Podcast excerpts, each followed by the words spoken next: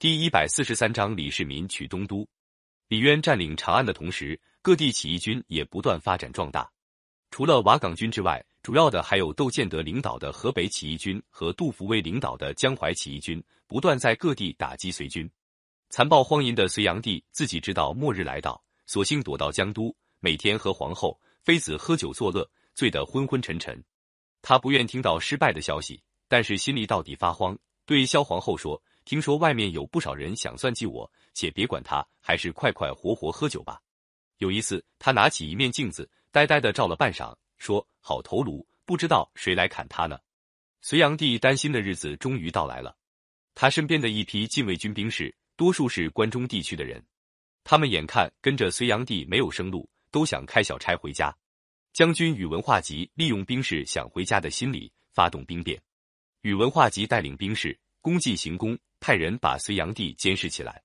隋炀帝对监视的官员说：“我犯了什么罪？”官员说：“你发动战争，穷奢极侈，相信奸邪，拒绝忠告，使男子死在战场，妇女儿童走上绝路，百姓流离失所，你还说没罪吗？”隋炀帝说：“我确实对不起百姓，但是你们这些人也跟着我享受富贵，没对不起你们。今天这样做是谁带的头？”官员说：“全国的人都恨透你这昏君。”哪儿是一个人带的头？隋炀帝这才无话可说，他自己解下金带交给官员。这个作恶多端的统治者就这样被勒死了。统治中国三十八年的隋王朝宣告灭亡。隋炀帝死后，东都洛阳还在隋朝的东都留守杨栋和大臣王世充手里。王世充把杨栋立为皇帝，继续打着隋朝的旗号对抗起义军。东都周围本来是瓦岗起义军活动的地区，李密曾经多次打败隋军。但是因为李密骄傲自满，跟将领们互相猜忌，在跟北上的宇文化及人马打了一仗之后，力量渐渐削弱。王世充看准李密的弱点，发起一次袭击，打垮了李密大军。李密带着残兵败将逃到长安投靠唐朝。王世充赶跑了李密，自以为力量强大，把杨栋废了，自立为帝，国号校正。这时候，唐军已经削平了西北的几个豪强割据势力，稳定了后方。公元六百二十年，唐高祖派李世民统帅大军进攻东都。李世民大军一出关，河南许多州县纷纷投降，很快就把东都包围起来。李世民不但善于打仗，而且善于用人。他从原瓦岗军和别的割据势力的降将中收留了一批人，像有名的秦叔宝、程咬金、尉迟敬德、尉迟世信、魏因佑都成了他的得力助手。有一次，李世民亲自带了五百骑兵在阵地上巡视。被王世充发现，发动一万多步兵骑兵突然围上来。王世充的大将丹雄信冲到李世民身边，用长矛直刺过来。李世民后面的尉迟敬德飞马赶上，大喝一声，把丹雄信刺下马来。尉迟敬德保护李世民突出包围，两个人又带着骑兵转过身，在郑军阵地来回冲杀，吓得郑兵不敢阻挡。接着，后面的唐军源源不绝的上来，把郑军打得一败涂地。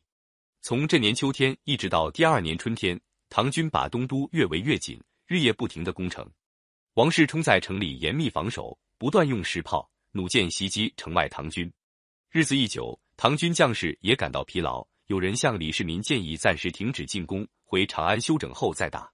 李世民说：“现在四周各州都已经投降，洛阳成了一座孤城，迟早可以攻下，怎么能半途停下来？”接着就向将士发出命令说：“不攻下东都。”绝不退兵，王世充被逼得走投无路，只好派人偷偷的出城，赶到河北向窦建德求救。窦建德领导的起义军是河北一支强大的力量。王世充自称正帝以后，窦建德也自称皇帝，国号叫下，攻占了唐军许多土地。他接到王世充的求救信，一面带领三十万人马水陆并进援救东都，一面派出使者给李世民送去一封信，要李世民退回关中。唐军许多将军都被夏军的强大兵力吓得害怕了，主张暂时离开东都。但是有人认为王世充兵力还很强，缺少的是粮食。如果让窦建德跟王世充两军会合，用河北的粮食接济东都，那么胜利就没有希望了。所以一定要把南下的窦建德大军堵住。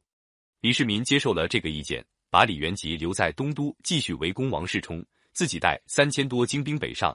扼守五牢关，窦建德大军到了五牢关，被唐兵拦住。夏军发起几次进攻都没成功。李世民却派轻骑兵抄小路，把夏军的粮道切断了。窦建德认为自己兵力强大，不怕攻不下五牢关，他拒绝了他部下和妻子的劝阻，命令全军出动，摆开阵势，鼓噪着冲了过来。李世民上高的观察了夏军的阵势，说：“窦建德没有遇到过强大的敌手，从他的阵势就可以看出他骄傲轻敌。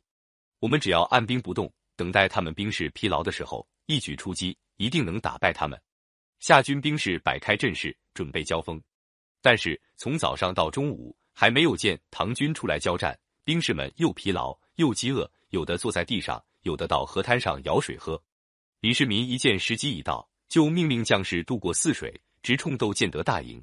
窦建德正和他的将帅在大营聚会，听到唐军骑兵突然冲来，赶忙指挥骑兵应战。双方发生了激战，阵地上尘土飞扬，箭如雨落。李世民乘夏军不防备，带领一支队伍猛插到夏军阵后，举起了唐军的大旗。